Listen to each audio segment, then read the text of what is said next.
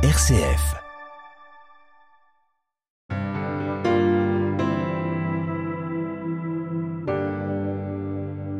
Oser la rencontre. Un homme sur un bateau. Mais pas n'importe quel bateau et pas n'importe quel homme. Il s'agit de l'océanographe, plongeur et écrivain François Sarano, complice du commandant Cousteau pendant plus de 13 ans à bord de la mythique Calypso, puis du cinéaste Jacques Perrin et de son film Océan. Pour l'océanographe, nourri aux chiffres depuis les bancs de la fac, la rencontre est décisive, de celle qui bouleverse vos représentations. À ses côtés, il apprend que la somme des individus, des espèces et des mécanismes n'égalait pas l'harmonie du tout, que l'âme du vivant ne pouvait se résumer à la simple addition de ce qui le constitue. C'est d'un autre ordre. Être poisson parmi les poissons, ressentir ce qu'est la mer. Cet ordre, c'est la poésie, c'est l'ouverture à l'autre, à ce qui n'est pas soi et dont on ne sait appréhender le monde, mais que l'on peut partager à sa façon, à la manière toute singulière que chacun de nous a d'être vivant. La rencontre véritable n'a cure de ces différences, et le monde sauvage ne triche pas. 2013. Plongé au large de l'île Maurice quand soudain, des cliquetis.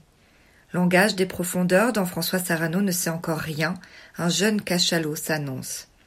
Plus de six mètres d'envergure fonce alors sur lui à toute allure, avant de freiner puissamment à l'aide de sa caudale. Puis, avec toute la délicatesse du monde, le jeune cachalot vient pousser notre plongeur de son énorme melon. Figé, décontenancé, celui-ci cumule les maladresses. Comment en effet réagir face à la vie sauvage qui vous interpelle, devant un être si différent qui vient vous chercher, crée le contact. Trois ans plus tard, l'équipe des plongeurs s'apprête à rejoindre le bateau quand tout à coup, ça recommence.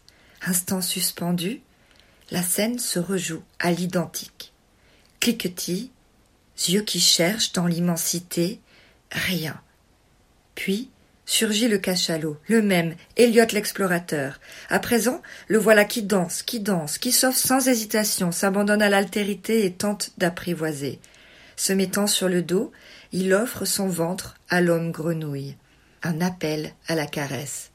Elliot, c'est la rencontre d'une vie, un animal libre, sauvage et indompté qui tente de tisser des liens. Depuis, François Sarano est devenu celui que j'aime appeler le Jane Goodall des cachalots tant il a révolutionné notre connaissance et notre compréhension de ces êtres d'exception. Celui qui, de conférences en table ronde, de livres en radio, n'a de cesse de nous interpeller sur notre relation au monde sauvage. Aujourd'hui, plus que jamais, il nous faut d'autres récits pour rendre compte du vivant, d'autres regards avec lesquels l'appréhender, d'autres façons d'en parler. S'ouvrir à l'autre, oser la rencontre, oreilles et yeux grands ouverts, s'évader de nos ornières, accepter de côtoyer un autre référentiel, embrasser la richesse de l'altérité et a fortiori de ceux qui, humains non humains, sont invisibilisés, rejetés, voire calomniés par un monde desséché qui réclame de toute urgence un souffle nouveau. Un souffle de cachalot.